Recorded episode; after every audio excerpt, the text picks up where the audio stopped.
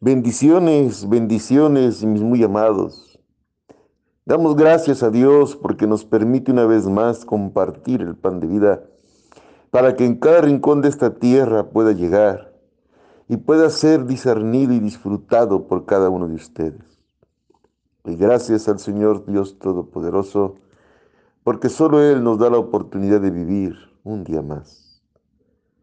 Gracias, amado Señor Jesucristo. Casa de oración, Salmo 91, de Iglesia de Jesucristo, Dios verdadero y vida eterna, nos permite compartir el pan de vida para la gloria de aquel que nos salvó. Compártalo usted también a cada rincón, a todo contacto o amigo, y permita que llegue suscribiéndose al canal y pidiéndole al Señor que la gente le conozca. Tiempos difíciles hemos estado viviendo y vienen todavía más complicados. Velemos, pues, en su hermosa palabra. Y hoy, pues hoy es algo muy hermoso,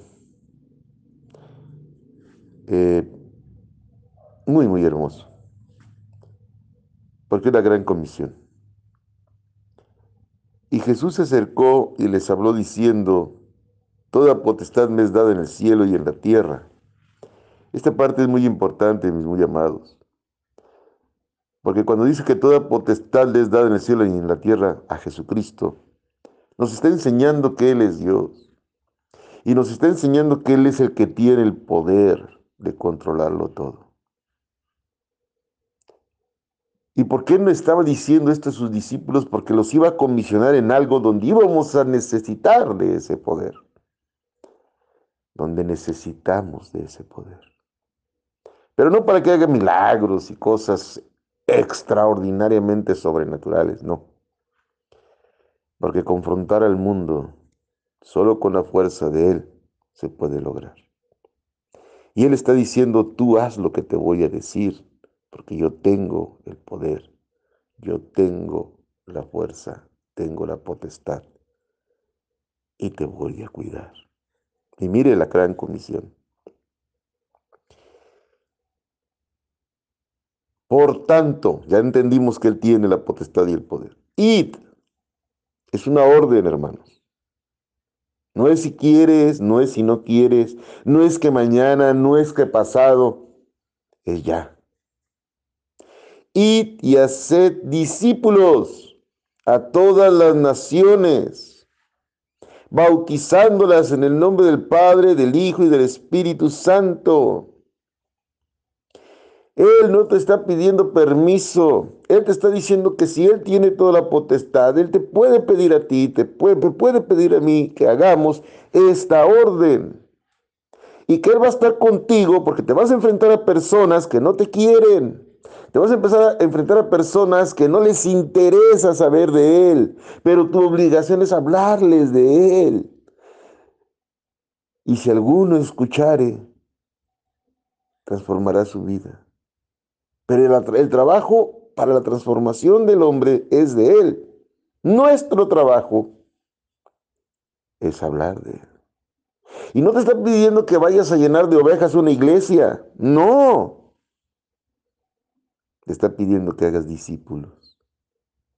No solo es ir y orar y pedirle a alguien que haga una oración de fe y que ya recibió al Señor. Es darle secuencia es seguirle hablando de Él, es seguirle enseñando quién es Él.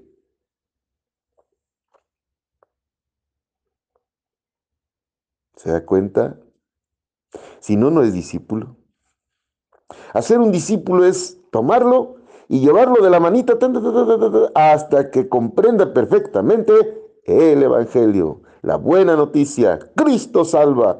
Y hay que hacer lo que la palabra de Dios dice. Hasta que usted logre eso en una persona, entonces es un discípulo. Mientras tanto, es una ovejita. Pero una ovejita que, que la quiere para qué? Para hacerla engordar, llenarse de lana y trasquilarla. O la va a convertir en un verdadero discípulo de Jesucristo. Porque no te está diciendo que la hagas discípulo tuyo. No, no, no. Es discípulo para Él. ¿Cómo sabe que es para él? Por lo que sigue diciendo enseguida. Mire, observe y escuche. Enseñándoles que guarden todas las cosas que os he mandado. Y aquí yo estoy con vosotros todos los días hasta el fin del mundo. ¿Qué le vas a enseñar a esa persona que le vas a hablar de él? Le vas a enseñar lo que él te enseñó a ti. Me enseñó a mí en su palabra. No le vas a enseñar lo que tú piensas, no le vas a enseñar lo que tú crees, le vas a enseñar la palabra de Dios. Le vas a enseñar que en la Biblia dice esto, la Biblia dice esto otro, la Biblia dice esto otro, Dios quiere esto de ti, Dios pide esto de ti, Dios te pide obediencia a ti y todo lo que nosotros debemos de saber es lo que vas a enseñar para que esa persona se haga discípula de Jesús. Pero si tú no lees la Biblia, pero si tú no te metes con Él, si tú no vas a lugares donde te enseñan sana doctrina que hablan de Él, te hablan de todo, menos de Cristo. ¿Cómo vas a enseñar lo que Él te enseñó? Yo no estoy en contra, obviamente, mis muy amados, de que se hable de, algunos personajes de la Biblia, Moisés, Abraham, del Antiguo Testamento, pero que sea para ser sombra de Jesucristo. Hay ejemplos muy buenos que podemos poner para que la gente entienda que debe de tener la transformación, pero la mayor parte de la predicación que se debe de dar en las iglesias es de Jesucristo. Porque esa es la comisión que Él nos dejó. Si nosotros no preparamos a nuestros congregantes en la palabra del Señor Jesucristo, en la enseñanza del Señor Jesucristo, ¿cómo va a ir Jesús? ¿Cómo vas a ir a enseñarle a los demás de él? No, no lo harías.